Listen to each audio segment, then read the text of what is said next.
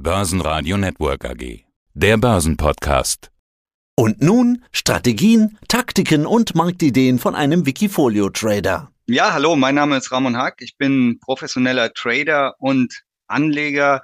Mein Steckenpferd ist die regelbasierte Geldanlage. Das heißt, alles, was ich mache, ist mit einer Regel verbunden. Es gibt keine Entscheidungen aus dem Bauch heraus. Also alles emotionslos. Na, da tasten wir uns doch mal da heran. Du sagtest vorhin, du bist wirklich Trader. Also du, du lebst von dem, was du tust. Genau. Also das jetzt schon seit mehreren Jahren. Ich war natürlich, oder das heißt natürlich, ich war viele Jahre im Banken- und Brokerbereich angestellt, aber mittlerweile habe ich mir dann gesagt, hey, wenn ich doch eine Anlagestrategie habe, die funktioniert, dann muss ich das natürlich jetzt auch ausprobieren und bin den Schritt gegangen, bin jetzt, wie gesagt, Profi-Trader, Profi-Anleger. Okay, bevor wir auf dein Wikifolio kommen, Profi-Trader, Profi-Anleger. Die letzten Jahre waren ja nicht leicht. Da war ein bisschen Corona, dann waren Lieferketten und plötzlich kommt ein Krieg und jetzt ist Nahe Osten. Also die Situation in den Börsen ist schwierig. Dann kamen die Zinsen dazu. Plötzlich neue Aktien sind, die vorher gut gelaufen sind, waren weg. Dann kam KI. Die Börse verändert sich sehr, sehr schnell. Musstest du da auch deine Strategien anpassen? Ja, also ich glaube, es ist, es ist nie leicht. Ne? Immer wenn du drauf schaust, hast du irgendein Thema, was dich gerade beschäftigt. Aber was ich halt mache, ist, dass ich mir lange Zeitreihen anschaue. Ja, also ich nutze erstmal sogenannte Backtests. Ich weiß, das ist natürlich keine Garantie für die Zukunft, aber es ist natürlich schon mal wahrscheinlicher, dass eine Strategie, die in der Vergangenheit gut funktioniert hat, auch in Zukunft gut funktioniert, als wenn sie in der Vergangenheit schon schlecht war. Ja, also dementsprechend ist es immer wichtig zu schauen, hatte ich in der Vergangenheit auch schon schwierige Phasen, und wie ist meine Strategie durch diese schwierigen Phasen durchgekommen. Es hilft mir ja nichts zu sagen, hey, ich habe eine tolle Strategie, die hat jetzt im letzten Monat, in den letzten drei Monaten, im letzten Jahr super funktioniert, aber das war vielleicht nur eine Aufwärtsmarktphase oder nur eine Abwärtsmarktphase. Und das heißt, ich schaue halt immer, dass ich möglichst unterschiedliche Marktphasen durchlaufen hätte in der Vergangenheit und sagt dann, okay, die Wahrscheinlichkeit, dass das in Zukunft funktioniert, ist auch relativ hoch. Auch nochmal, bevor wir jetzt dann auf den Wikifolio eingehen, wenn du davon leben musst als Trader, was ist anders, wenn du eine Entscheidung triffst, als wenn du sagst, naja, du hast noch einen Job, du machst das jetzt nebenbei. Ist da dein Risikoprofil anders? Äh, ja, das war allerdings bei mir schon immer vielleicht ein bisschen anders als bei der Masse. Also Risikoprofil, das Stichwort Risiko ist bei mir ganz wichtig. Also du schaust als Trader oder das musst du als Trader. Ich mache es sowieso auch schon nicht immer, aber schon sehr früh, dass ich zunächst mal auf die Risikokomponente schaue. Also mir ist in erster Linie wichtig, das Kapital zu erhalten. Natürlich will ich und muss ich am Ende auch eine vernünftige Rendite erzielen. Aber ich schaue immer zuerst auf das Risiko und versuche immer zuerst das Risiko möglichst gering zu halten. Ja, also wenn ich mich entscheiden muss zwischen, ich habe eine Hype-Aktie und da ist eine Riesenchance da, dass die innerhalb von, keine Ahnung, einem Monat, drei Monaten durch die Decke geht, sich verdoppelt, verdreifacht, vervierfacht und ich habe ein, auf der anderen Seite sind wir jetzt, ja, ich habe ein moderates Risiko in einer breit gestreuten Anlage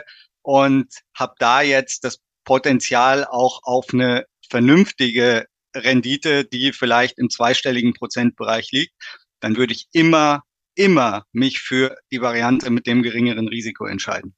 Okay. Gehen wir auf dein Wikifolio ein. Das heißt Quantissimo Quantissimus finde ich irgendwie ein schöner Name. Du hast ja noch ein Wikifolio, das nennst du Quantastisch, auch ein schöner Name. Heute wollen wir Quantissimo besprechen. Was heißt das? Ja, es ist ein Wortspiel im Prinzip zwischen quantitativer Analyse, also wie ich schon gesagt habe, Zahlen, Daten, Fakten gestützt.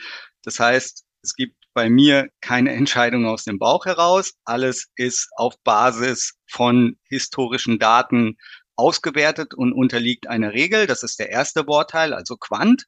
Und der zweite Wortteil, das italienische Wort bellissimo, also dass es dann hoffentlich auch was Schönes ist und was Gutes ist, ja. Ja, für alle Kaffeetrinker könnte man sich auch andere Sachen vorstellen. guten Kaffee mit einem schönen Keks dazu. So. Wäre auch möglich. Also. Ja, entspannt, entspannt. Entspannt. Anlegen, ja? Entspannt ja. Kaffee trinken, entspannt anlegen. Mit Fakten sozusagen. Ja, deine Strategie. Fakten brauchen Daten. Was sind deine Datenquellen und nach welchen Strategien gehst du vor? Genau, also ich hatte das Stichwort Backtest ja schon genannt. Also Backtest bedeutet, ich rechne meine Ideen in die Vergangenheit zurück, schaue, wie das Ganze funktioniert hat. Dazu ja, brauche ich Daten. Ich nutze dafür softwaregestützte Systeme. Und ich habe gesagt, ich möchte möglichst lange Datenreihen haben. Also Beispiel, beim S&P 500 gehen die Datenreihen bei mir bis 1950 zurück. Beim Dow Jones gehen die Datenreihen bei mir bis 1929 sogar zurück. Und da schaue ich mir an, wie funktionieren oder wie haben meine Ideen funktioniert. Ich weiß nicht, wollen wir direkt schon auf die Ideen eingehen? Dann kann ich natürlich schon mal sagen. Ja, mach doch, also es macht immer Sinn, Beispiele zu machen und, und gleich mhm. äh, den Hörern gesagt, ich war überrascht, dass du so wenige Titel derzeit drin hast. Ich meine, du schreibst es selber, die Haltedauer von einzelnen Positionen kann von wenigen Tagen bis zu mehreren Monaten variieren und soll damit kurz bis mittelfristig sein. Du hast jetzt zwei ETFs drin. Zwei ETFs klingt eigentlich sehr vorsichtig wenn man das Risiko betrachtet. Mach ja, mal ein also Beispiel. Warum hast du jetzt so, so wenig Positionen in deinem Wikifolio?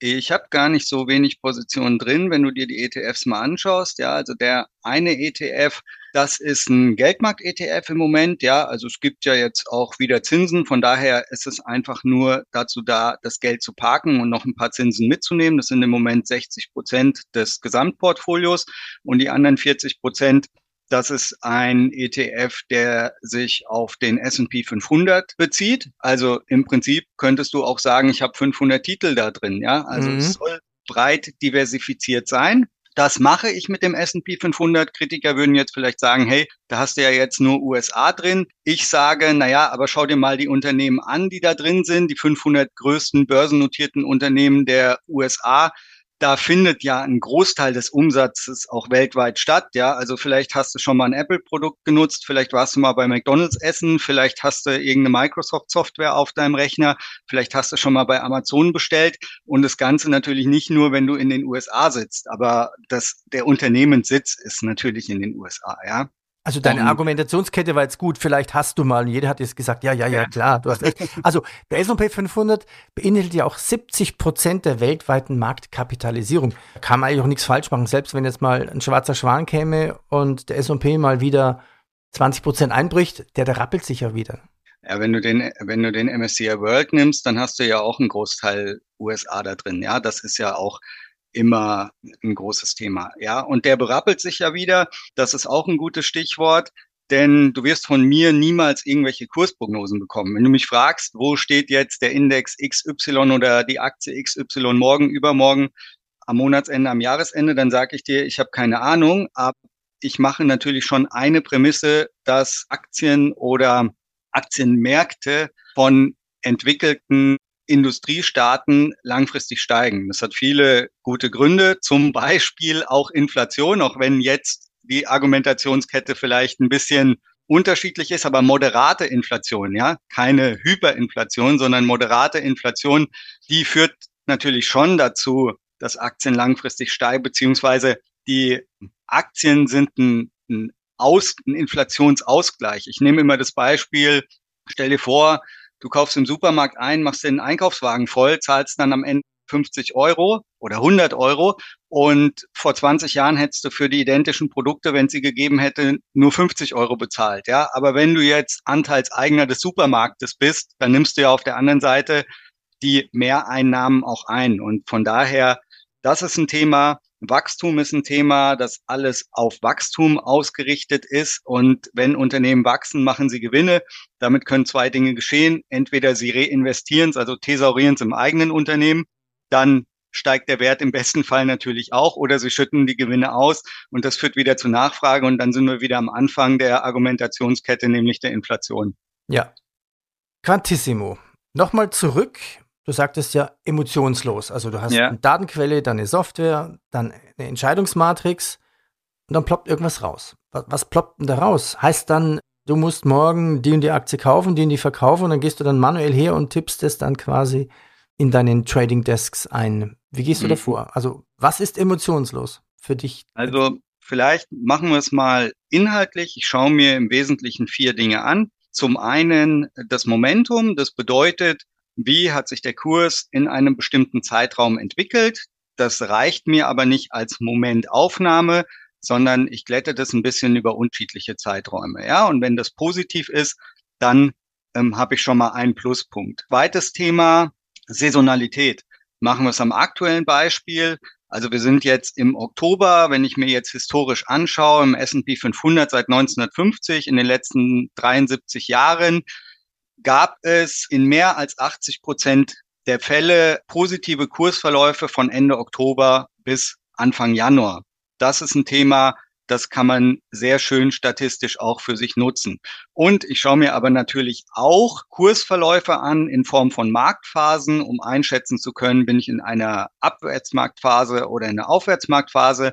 Und da nutze ich vor allem historische Hochs und Tiefs. Und dann ganz, ganz wichtig, natürlich, wenn du ein Timing-System, eine Timing-Handelsstrategie hast, dann brauchst du auch vernünftige Ausstiegskriterien. Und da ist es im Wesentlichen die Volatilität, also die Schwankungsintensität. Wenn die einen gewissen Grenzwert übersteigt, dann steige ich auch aus. Und vom, vom technischen her, wie funktioniert das? Ja, ich benutze eine Software, die gibt mir dann zum Börsenschluss des jeweiligen Index, also S&P 500 wäre dann 22 Uhr abends, gibt mir dann ein Signal aus und ich setze das dann manuell im Wikifolio am nächsten Tag um. Also man würde sagen, das ist eine halbautomatische Strategieumsetzung. Ja. Okay, du hast jetzt 60 Prozent Liquidität in einem Geldmarktfonds. Okay. Heißt das jetzt, die Börsenlage ist so schlecht, dass du einfach Cash vorhältst? Ich meine, da steht jetzt zwar Cash 0,02 Prozent, äh, die falsche Optik. Du hältst ja wirklich Cash. Wie schätzt du denn die momentane Börsensituation ein? Was sagt dir dein System?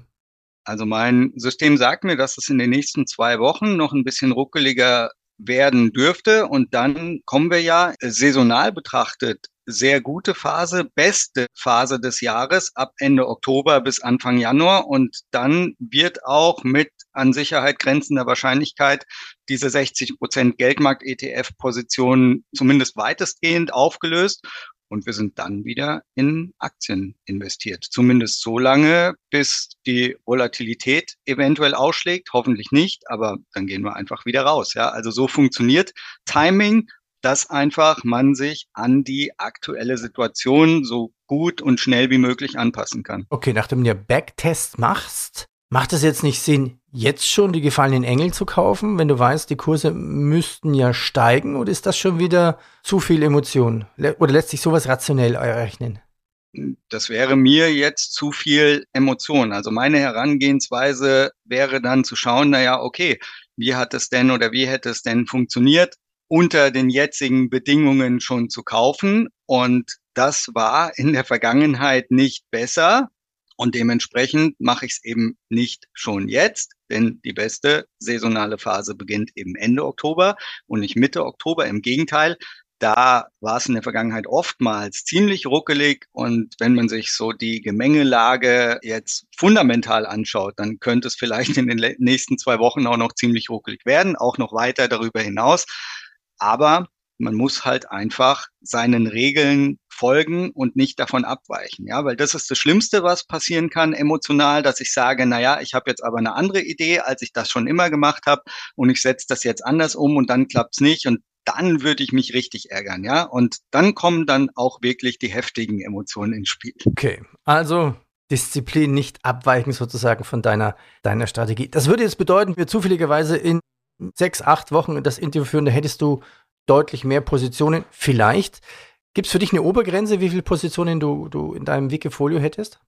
Nee, gar nicht, weil, also du siehst ja, dass ich da hauptsächlich den S&P 500 handel und das ist auch wirklich das Instrument oder der Basiswert, auf den sich meine Handelsstrategien beziehen. Das sind unterschiedliche Handelsstrategien, nämlich fünf an der Zahl, fünf Teilhandelsstrategien, die ich hier handle, mit unterschiedlicher Gewichtung, beziehen sich aber alle auf den fast alle, muss ich sagen, auf den S&P 500, denn Es kann ja auch sein, dass wir eine sehr schwierige Börsenphase bekommen mit extrem fallenden Kursen und dann könnte ich auch auf fallende Kurse setzen mit sogenannten Short-ETFs. Das mache ich dann wiederum nicht auf den S&P 500, sondern auf den DAX, auch aus mehreren Gründen. Der erste wäre, der DAX verläuft oftmals schlechter in solchen Abwärtsmarktphasen als der S&P 500. Und der zweite Grund ist, und das ist auch noch ein ganz wichtiger, der das ganze Wikifolio betrifft, dass ich dann im Euro-Bereich unterwegs bin. Ja, also du weißt, der S&P 500, amerikanische Unternehmen, denkt man in allererster Linie an US-Dollar, aber ich nutze hier währungsbesicherte ETFs und das hat einen sehr guten Grund, denn ich versetze mich halt immer in die Lage eines potenziellen Anlegers. Was will der haben? Will der vom von der Indexentwicklung profitieren oder will der vom, ich sage jetzt mal, Zufall der Währungsentwicklung profitieren? Und ich möchte ganz gerne mit meiner Strategie umsetzen, rein von der Indexentwicklung zu profitieren und nicht Währungskomponenten hier drin zu haben. Also wenn jetzt der Index zehn Prozent steigt und ich bin voll investiert, dann will ich auch diese zehn Prozent mitnehmen und nicht der Situation ausgesetzt werden, dass vielleicht der US-Dollar sich gegenteilig für mich entwickelt und ich dann unterm Strich vielleicht gar nichts verdient habe oder sogar noch einen Verlust gemacht habe. Also noch ein Quanto-Aspekt sozusagen in deinem Quantissimo. Ja, sehr gut. Noch gar nicht drüber nachgedacht über das Wortspiel. Danke dir weiterhin. Viel Erfolg. Dann auf ins Trading. Ich danke dir. Ja, danke, dass ich da sein durfte. Mehr Trading-Ideen finden Sie im Blog unter wikifolio.com und in der Börsenradio Mediathek. Der Börsenpodcast.